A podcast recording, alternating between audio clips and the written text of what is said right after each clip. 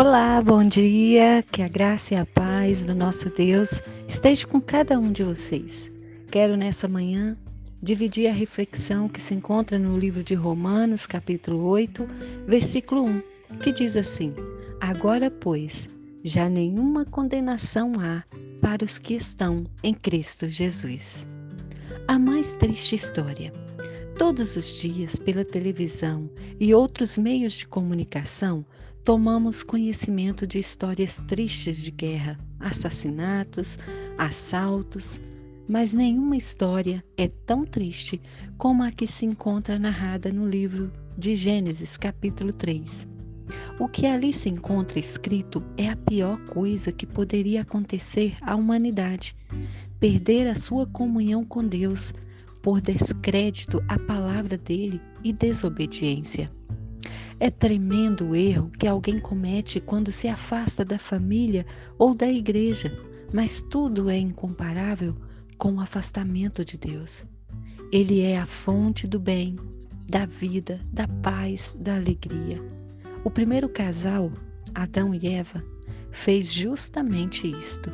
Criados em plena santidade, postos num jardim em que nada lhes faltava, um dia tendo dado ouvido às palavras mentirosas de Satanás, desprezaram o que Deus lhes havia ordenado.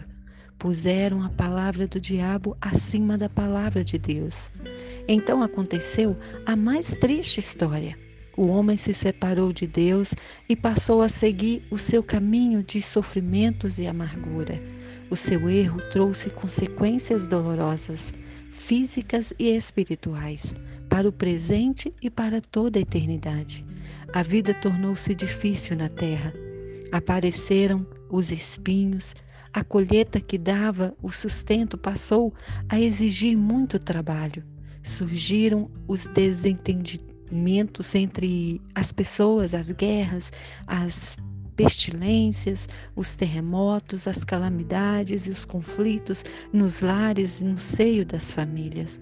Essa história é a história mãe de todas as histórias tristes que há no mundo.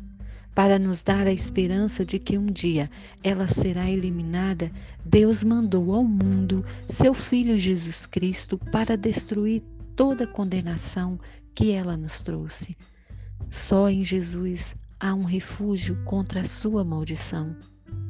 Se temos a Jesus como Salvador, essa triste história ainda pode tornar-se uma história de grande beleza quando Jesus nos disser: Muito bem, servo bom e fiel. Foste fiel no pouco, sobre o muito te colocarei. Entra no gozo do teu Senhor. Mateus 25, 21. Nosso Deus e Pai, te peço que me ajudes a escrever uma nova história para mim neste mundo, uma história de vida e salvação. Em nome de Jesus, amém e amém.